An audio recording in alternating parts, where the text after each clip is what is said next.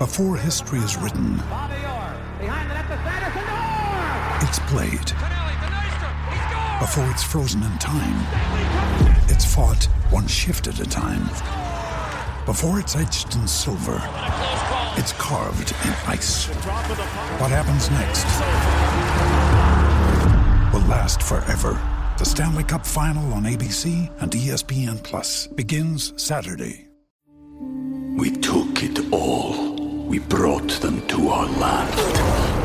An endless night, ember hot and icy cold. The rage of the earth. We made this curse.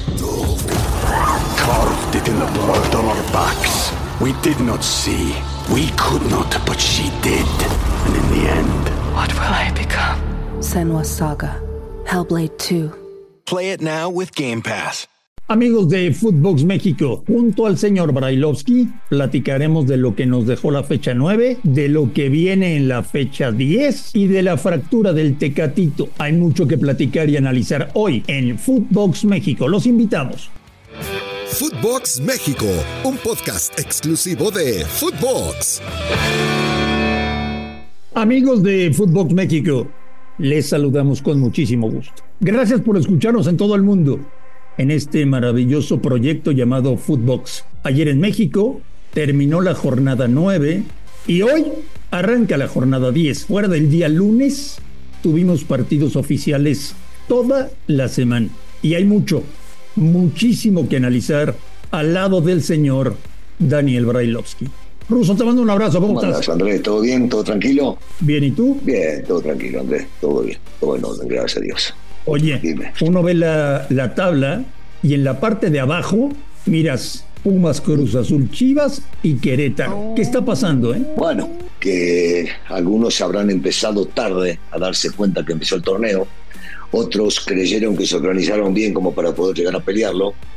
Y hoy por hoy están viendo la realidad de lo que les toca vivir a cada uno. A ver, ¿estás de acuerdo conmigo que Pumas se equivocó en el modelo a seguir?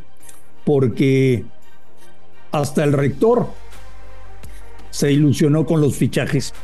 Pumas tuvo dinero después de mucho tiempo. Trajeron a Del Prete, que la rompía en estudiantes. Trajeron al 10 de Boca. Y hasta llegó Dani Alves. Pero me parece ruso que Pumas se está alejando de su esencia, de su ADN. A Pumas le están faltando obreros en la cancha.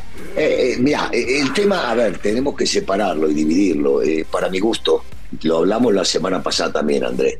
Para mi gusto, Salvio está vendiendo, está cumpliendo las expectativas que se formaron o se crearon sobre él. Porque en el partido anterior, reitero, contra la América fue el único que se atrevió y que llegó al área y que preocupó un poco. En este último partido tuvo la desgracia de lesionarse, previo a ello, pateó bien un penal, estuvo en la jugada del gol y estuvo en otra también. Eh, a Dani Alves me parece que hay que darle un tiempo también para acomodarse. Ha jugado de volante por derecha, ayer jugó de volante central, volante defensivo. El hecho de la altura seguramente le debe estar pegando.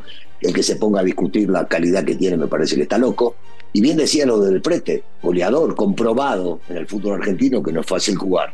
El tema es que la, la adaptación ha costado, y yo digo que más que la adaptación por separado de ellos, es la integración del plantel.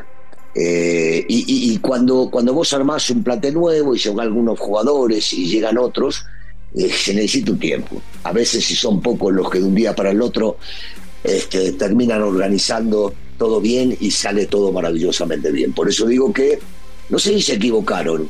Eh, lo que estamos viendo en la cancha posiblemente hable un poco de perder la esencia de lo que era, ¿no? Que terminaban arrollando, pasando por arriba y sobre todo eh, eh, al final de los partidos, porque si no uno no puede entender cómo León se recuperó y le empató. Este no es el Pumas que habíamos visto en, las, en la buena época de Lilini, ni en este último partido lo que sucedió. Eso es definitivo. Cruz Azul apostó por un técnico que no tenía la más remota idea de lo que era el fútbol mexicano. Y como siempre en Cruz Azul, los refuerzos llegan tarde. Y además, Ruso, ya no queda nada del Cruz Azul campeón.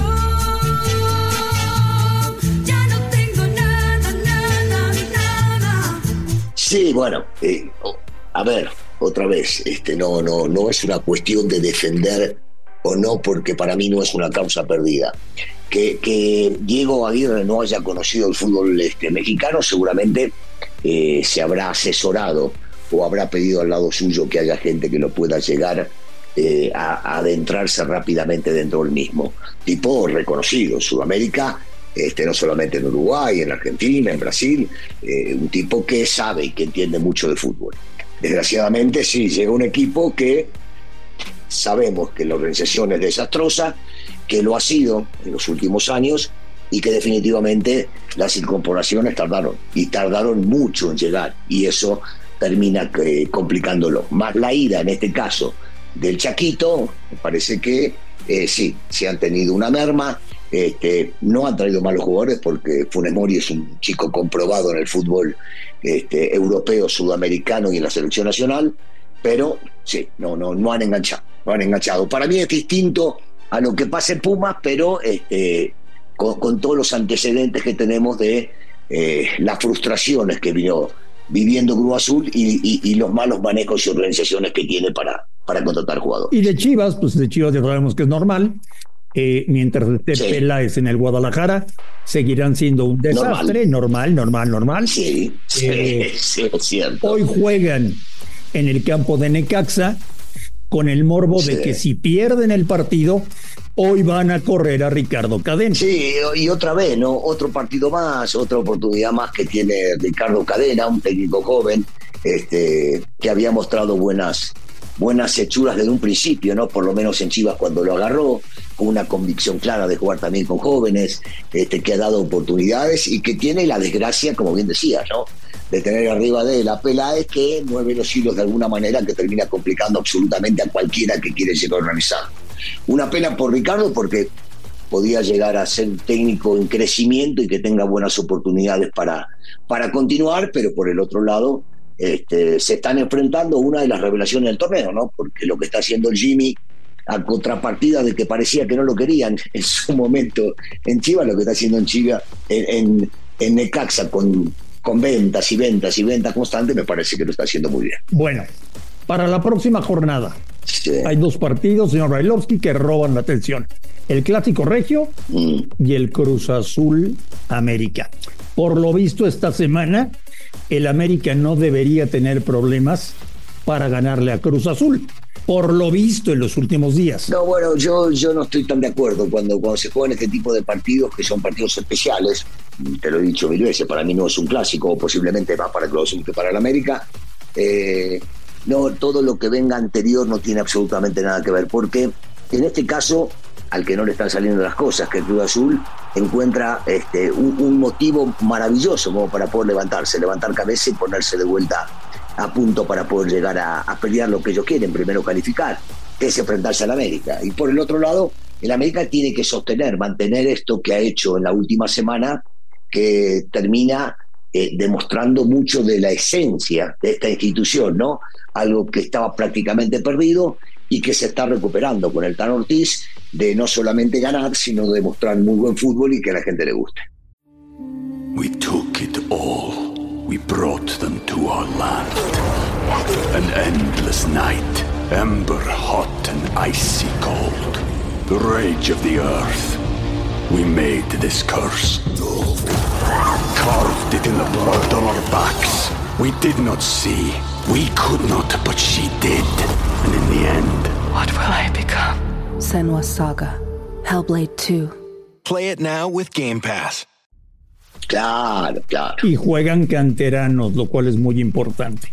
Sí. Eh, clásico regio. Parece que no estará Funes Mori, Apenas. pero la verdad, con el arsenal que tiene Bucetich, puede poner a Aguirre y a Berterame y no pasa nada. Sí, claro, o sea que digo, tiene un equipazo, tiene un plantel maravilloso. Entonces, eh, te falta te falta tu centro delantero titular porque lo fue con los últimos técnicos que estuvieron allá y con este también, pero tenés estos dos nombres que acabas de decir que son dos centrodelanteros maravillosos también y que pueden llegar a cumplir tranquilamente con las funciones que le puede llegar a pedir el técnico, si te juega con los dos o juega con uno y el otro espera la banca. Pero eh, si es una baja, para mí, para un tipo goleador, un tipo que le ha rendido y que conoce el tema de los clásicos, porque tomamos en cuenta que estos dos que acabamos de mencionar no lo conocen, por lo menos enfrentará a los Tigres. Este, sí, sí es una baja, pero no tengo la menor duda que, que, el mago Buse va a saber a quién poner para, para poder ganar este partido. Y Miguel Herrera pierde a Carioca por suspensión. Yo no sé si va a volver a poner a Pizarro en la mitad de la cancha. Y en una de esas, en una de esas te juega con los dos, se juega con, con Pizarro y Bigón, este, porque lo ha hecho en algún momento, y con Córdoba, o forma una línea de tres volantes dejándolo a Pizarro en el centro y dos por afuera. Eh, tiene también, tiene un plantel bastante, bastante vasto como para poder llegar a manejar la integración enfrentando a su clásico rival que son los, los rayados en este caso. ¿Pinta para buen partido? Pinta, pinta, siempre, siempre. Este tipo de partidos siempre. Pasa que habrá que ver cómo lo proponen y qué es lo que los muchachos tienen ganas de hacer en la cancha. Pero si te pones a, a ver uno por uno de un lado y del otro, André, son dos de los mejores planteles que hay en el fútbol nacional. Indudablemente. Vámonos a tema selección, señor Brailovsky. Ayer dijo Jaime Ordiales que van a esperar hasta el último momento al Tecatito. Tú que fuiste futbolista, una fractura de peroné y romperte los ligamentos del tobillo, faltando tres meses para el torneo. ¿Va a llegar a tiempo? Yo dudo, ¿eh? eh yo, yo le desearía, desearía que sí, ojalá. Veo muy, pero muy, pero muy, pero muy complicado esto. Alguna vez, ¿te acordás? Vimos en Varesi que lo operaron en medio del torneo, pero era este, una, un menisco, era una microcirugía y eso es mucho más fácil. Para este tipo de lesiones, eh, sin haberla vivido, gracias a Dios, eh, y hablo a nivel personal, pero sí haber visto a compañeros que les ha pasado una o la otra, veo sumamente complicado que llegue en condiciones como para poder este, competir, sobre todo en las justas más importantes que hay a nivel mundial. Eh, una pena, una desgracia. Eh, adhiero a la gente que le, le, desea pronta recuperación, yo también, lo antes posible, pero, pero me parece que eh, es sumamente complicado que lo podamos llegar a ver en, en el Mundial próximo. Porque el tridente con el que trabajó Martino durante tres años era Corona, Chucky y Jiménez. Corona está descartado, Jiménez lesionado y desde la fractura de, la, eh, de cráneo nunca volvió a ser el mismo. Y el Chucky que está eh, pues sacando las papas del fuego en Italia ah, con un gran nivel. Se habla incluso de que puede pasar a Manchester United que del Chucky, pero hay que reorganizar el ataque del equipo mexicano. Sí, sí, sí, André, pero a ver, eh, yo, yo sí sigo confiando en la recuperación de, Raúl y que llegue a punto ya para el Mundial. Eh, desgraciadamente, ¿no? Yo, yo pienso personalmente, mira que soy un tipo optimista, que Coronita no va a estar y ya tenés que empezar a pensar en otro y si está en el nivel que viene mostrando un año Vega, bueno, jugará Vega del lado izquierdo y el Chucky del lado derecho. Este, me imagino, o por lo menos estará en la cabeza del técnico, por más de que tenga alternativas, en algún momento lo usó mucho y le rendía a Antuna, este, podrá llegar a jugar con Laines en algunos momentos.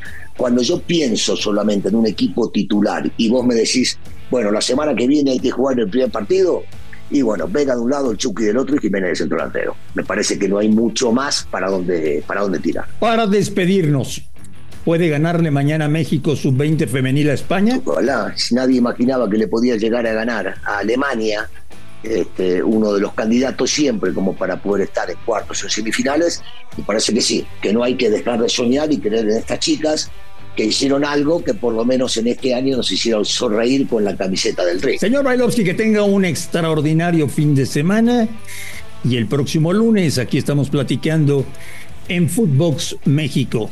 Abrazo ruso. Abrazo Andrés, saludos a todos. A nombre de Daniel Brailovsky y de André Marín, esto fue Footbox México. Gracias por escucharnos, un fuerte abrazo y estamos en contacto. Esto fue Footbox México, solo por Footbox.